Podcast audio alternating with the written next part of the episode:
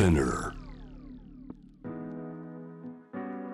グローバーがお送りしています。J-Wave ジャムダプラネット今夜のスタジオにはキュレーターでもあり選挙関係のライターで琉球大学ご出身宮原ジェフリー一郎さんを迎えしてテーブルトークのテーマは地元の選挙地元の政治家というところで始めたいと思いますがつい先日7月頭から、えー沖縄で那覇市議選の選挙を取材してきた、はい、えーいかがでしたか？現地の状況。まずどんな今選挙戦がこのコロナの状況の中でねね。沖縄のコロナ状況も伺いたいですが。そうなんですよね、うん。やっぱコロナそうですね。僕その、えー、と7月の3日から12日までの、えー9泊10日で行ってきたんですけれどもその間にですねその、えー緊急事態宣言がささらに延長されるという、えーほ報道というかですねそう決定がなされて、えーそこでの選挙戦という形だったのですけれどもやっぱそ、えー、と影響は非常に大きくってはい。でえー立候補者63人が立候補してたんですけどその中の、えーお一方につきましてはその、えー選挙直前に発症してしまって、うん。でもう最終日あたりまで本人が、えー前に出て選挙運動ができないみたいな状況があってですね、まあ、本当に議員だったり立候補者も一言ではない形での選挙運動だったので、非常に大変だったと思われますね。あのー当たり前にやってたような人と触れ合って握手をして回ってというのは、えー見ていてかなり変化感じましたか？選挙戦いかがそうですね。やはりそのやっぱ人が集まってあの街頭演説をしてみたいな形だったら今までだったらその事前に告知してですね何時からどこでやるので皆さん集まってくださいねみたいなのでがあって、まあ、そういった情報を収集してその取材する側としてはそこをめがけていってっていうのが普通のやり方だったんですけどもなかなかそれがあの前回の東京都議会議員選挙も似たような状況だったんですけれどもあのそれが非常に難しくなっていると。で候補者としてはですねその細い路地なんかをあのやっぱ在宅率が上がっているのであの昼間もお家にいらっしゃる方が増えているのであのそそういったところを選挙カーで回って、えー訴えていくっていうようなやり方にシフトしている候補者が多かったかなっていうイメージですね。その選挙活動のやり方も、えー投票する方見てて、はい。そこでまた投票行動がね変わることもあるんじゃないか。前回都議選の前にそういうことを宮根さんおっしゃってましたが、はい、じゃあ今回そういった中で行われた那覇市議選はい。選挙結果、はい。どうだったか教えてください。そうですね、あのー与党、野党っていう方になるとですねちょっとあの国政で、あのー今じ自民党公自民党公明党の連立政権が与党なんですけれども、えー那覇市議会においてはそのそうじゃない方、えー国政では野党の側が与党になってまして。そうなんですね。はい、逆に自民・公明が、えー野党という立場での選挙戦になっているわけなんですけれども、いわゆる与党ですね、えーの側はにつきましては立候補者をですねえーに21人過半数あ定数が4 40人が当選する選挙だったんですけども、はい。21人うん過半数にみ立候補者満ちていない足りてなかったんですよね。そういった状態での立候補あの選挙を戦ったと。うん。一方でその自民公明、まあ、公明は、えー7議席あって7議席現有の7議席のままの立候補だったんですけども自民党がかなり候補者を増やしてまして、えでそこが候補者増やした分、えー全員の当選っていうのはなかなか難しいだろうなっていうところで、えーかなり、えー今回は5議席増やすという形でのあの自民党の躍進が見られたというのが今回の選挙だったのかなとえいうと那覇。市議会でおいては、はい。野党側だったはい。自民が、はいえー5議席伸ばした、はい。えーこれはいろいろな那覇市のその先ほどおっしゃった地元のリアルリアリテはい。ィはい。が反映してるんだと思います、そこを教えてください、どういうそうです背景でしょうえー、と背景としてはまたこれも次の衆議院議員選挙っていうのを見据えて、えーるとこの数字っていうのは見えてくるのかなと思うんですけれども、うん。あのー小選挙区を見てみると那覇市を含んだと那覇市を主に含んでいる沖縄1区という選挙区があるんですけどもそこでの当選者2回連続共産党の赤嶺政権さんという方が議席を獲得してるんですね。で日本全国でその共産党の方が小選挙区で当選してるっていうのはここだけなんですね。で一方でその自民自民党の、えー、国馬幸之助さんという方と、えー、前回でいうと日本維新の会の下地幹夫さんという方がともに、えー、と落選をしたけれども比例で復活当選と、えー、そういった状況だったんですけれども、えー、と下地さんがまた先ほどの IR の話ですね、IR の疑惑で、えー、日本維新の会を離党してで現在無所属と。でもともと下地さんかなり遡るともともと自民党の方だったんですけども、自民党に戻してくださいという働きかけをしていてでそうすると,、えーと、国馬さんの立場がないですよね。でまだその自民党の本部としてもそこをどうするかっていうことが決まってないその駆け引きが今なされている状況で。でそういった中で国場さんとしては、えー、自分の仲間を市議会に増やしたいと。いうことでかなりたくさんの人を今回立ててきたなっていう印象だったんですね自民党としては。うん、でもいやそれこれ全員当選させるってことはなかなか難しいだろうっていう中で、まあ、全員の当選はできなかったまでも、えー、かなりここ今回、えー、国馬さんとしては仲間を増やすことができたと、えー、そういった選挙だったので、えー、国馬さんとしては、まあ、自分の立場低迷を保てたっていうし、えー、次の選挙につながるような結果になったのかなと。で一方でその共産党がもともと7議席あったところを、えー、2議席減らしてしまうと。逆に今立憲民主党は1議席だったところを3議席に増やすと、まあ、それぞれの党のいろんなあのも抱えてる細かいことはあるんですけれども、うん、まあ、全体で減らしてしまったということが一つ、はい、これもやっぱり次の選挙を見据えた上で大事なポイントになっているのかなと。宮原さん、はい、那覇市議会では与党だったところが、まあ、議席を減らした、はい、そもそも過半数を取れるような、はい、えー、候補者を立てることもしなかったというのは、もう、えー、暮らしている人の中に、今の与党、はい、いわゆる立憲、共産、えー、社民党など、はい、えー、これオール沖縄と言われてる人たちのやってることは、えー、批判が多い、えー、これダメという声がもともとあって、こういう選挙戦に入っていったという状況なんですか、えーと、そこもやっぱり難しいところだなというふうに思ってましてあの先ほど言ったようにその国政ではあのそうですねいわゆるオール沖縄側ですね。今おっしゃった立憲民主党共産党、えー、社民党社大党が、えー、野党の側ですよね。でただし沖縄県政と沖縄県議会や那覇市議会ではそっちが与党になっているっていう中で例えばじゃあコロナ対策について、えー、足りないところがあるから、えーと、もっと頑張らなきゃいけないっていうのを野党の、えー、立場で言うのと与党の立場で言うのとっていうのはまた微妙なところですよね。あ国政に向けて例えばじゃあ共産党の方、はい、もちろんコロナ対策こうすべき、はい、こうすべき言いますけども、はい、那覇市議選でそれ同じ主張をしてると、はい、いや自分たち県政市政で与党なんだからやりなさいよという目線にもなってくるんだ。だからそのやっぱりトーンとしてはすごくちょっと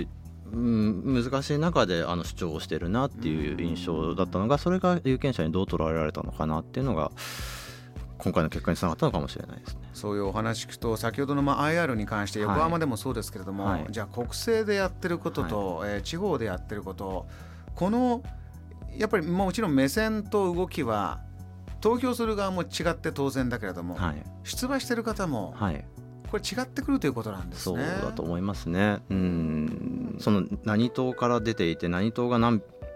あの何議席っていうのももちろんすごく大事なことなんですけれども、えーと、やっぱり那覇例えば那覇市を見るだけでも那覇市にもそれぞれいろんな地域があって、はい、でその地域の中から何人、えー、代表を出すのかっていうことについても非常に大事なポイントになってくるわけですよね。で地域の人としてはですねあの党党所属の政党にかかわらず自分たちの代表として今回はこの人に今回はこの人にっていう形で票を割ったりとか、あの融通し合ったりですとかっていうことっていうのはあのリアルに起きていることなので、まあ、そういった観点も含めて、えー、見ていかないとそれぞれの地元のことっていうのは分かっていかないのかなと思います。すると現地で取材をして、えー、一人一人の顔声を聞いてきた。立候補した方も63人、はい、40人の枠に63人の立候補がありました、はい、宮原さんが注目した人々、はい、どんな特徴があってどういう声があるいかがでしたか？そうですね。すごくやはり多様な方々が立候補していて、うん、っていう意味でもぜひここの選挙は取材しなきゃなと思ったところなんですけれども、えー、例えばですねあの自分で自身であの X ジェンダー、まあ、あのノンバイナリーとかって言ったりするんですけれどもあの、まあ、セクシャルマイノリティであるっていうことを明らかにした上で、えー、立候補なさった方が、えー、選挙に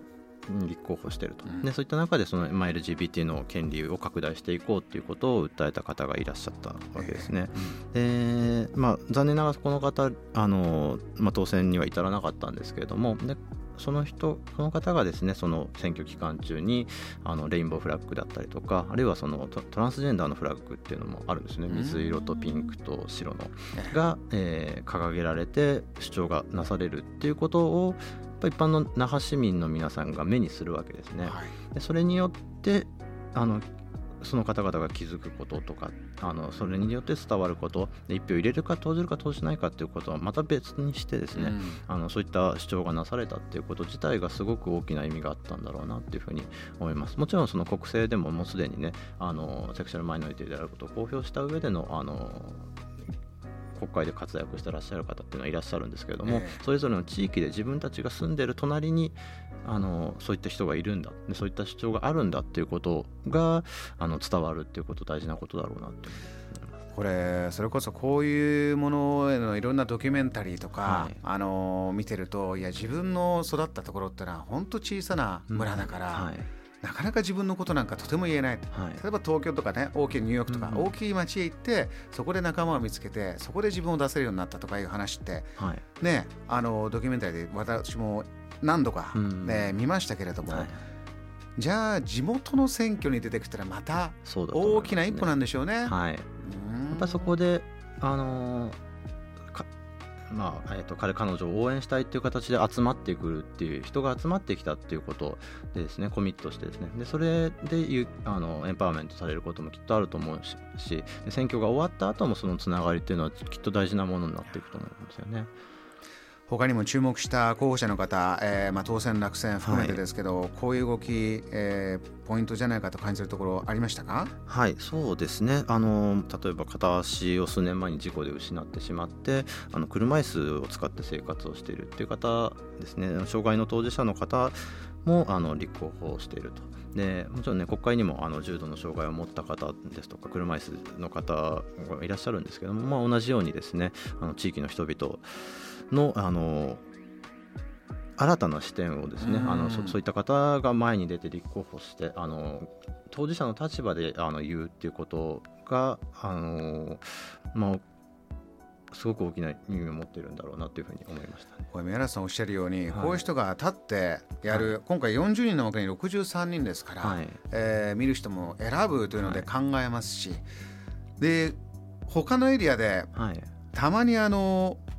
無投票で決まることってありますよね、東京都議会選挙でも小平市選挙区無投票ということがありました。ねはい、このじゃあ立候補者を調整という言葉の中で、はい、いやちょっと今回こういう状だから、うんうん、あなた立候補したい気持ちは分かるけど、はい、今回ちょっとやめてよとか、はい、こういうものって、はい、どういうふうにご覧になってますか宮原さん？そうですね。やっぱりいろんな特にあの小さい地域であったりとか村レベルになるとやっぱり村長選挙とかのあの無投票率って非常に高いです。でそういった中であのまあ、あの調整がなされてですねあの無投票あるいはその、まあ、候補者を絞った形で選挙が行われるっていうことはありますしで、まあ、必ずしも悪いことではないとは僕も思ってますでそこ、うん、そういった議論の中でですね例えば政策の調整が行われて、えー、あのまあ、立候補は見送るけれどもこのあの政策についてはあの実行してくださいねっていう形であの託すっていうことは十分にあるとは思いますけれどもやはり無投票の選挙となってしまうとですねやっぱり有権者としてのあの選択肢っていうのが失われてしまうのであの、まあ、できる限りですねあの、まあ、投票という形で意思決定ができるような状況が望ましいのかなというふうに思います、ね。大きい争点今回はどこになったんですか？やはりコロナ対策になってきたとくると思いますね。はい、というのはコロナでどういった対策がもっと必要だ、はい、どういった対策は違ったんじゃないか、はい、今回那覇ではいかがでしたあのやっぱりそのワクチン接種についてかなり那覇市は遅れを取っていたようでして、えっとまあ、東京都内ではねもうすでにあの接種券の配布みたいなものはですとかあとは高齢者やすでにあの体にあのすでに病気を抱えている方の接種っていうのはもうすでに進んで始めているというところだと思うんですけど那覇市がなかなりそこの点ではですね接種券の送付も選挙の時点ではまだ、えー、配られてないという状況だったのでそ,、まあ、それに対してのあの、まあ、そうですねあのリーダーの姿勢を問うといったような状況が一つあったかなと思います。はいあの沖縄というとやはりこのまあ夏になるともちろん観光が大きかったわけですが、ここへのダメージ街の方、じゃあ経済対策どうかというようなお話それこそ実は以前から、この経済の政策どうするかというのは、大きなテーマなんだというふうに言われてきましたよね。はい。まあ、そうですね。まさにその観光でのあの収入というのが非常に大きかった大きい町なのでで僕もその那覇の町を見ていてですねやっぱりあの緊急事態宣言が敷かれているので午後8時になるとあの飲食店が閉まってしまうっていう状況だったんですよね。でよくその、まあ、東京でもですね新宿眠らない街みたいな言い方をするかと思うんですけどもまさにね本当にもともとだから電車がないので、うん、終電という概念がないのでですね飲み会するぞって言ったら本当に朝までするっていうのが当たり前だし、であのそういった飲食店飲み屋さんだけではなくって本当に町の食堂だとかスーパーマーケットとかが当たり前に24時間やってるっていうようなのが沖縄だったり那覇市だったんですがやっぱそれが閉まってしまう、ね、それによって感じるその街の寂しさっていうのはすごくひとしおでしたね。はい。今回の選挙の中で見えてきた、はい、そのコロナとこうやって新しい、えーはい、街を作っていく何かお感じになったところありました？那覇市は。那覇市でまあそうですね。やっぱりそのやっぱ観光に依存している部分をどう変えていくかっていうものに関してはまだなかなかそこまで、うん、あのオルタナティブな新しい解決策っていうのが見出されているっていう状況では残念ながらないっていう中でそうですね。まあ工夫しながらっていうところだとは思うんですけどね。JAM The Planet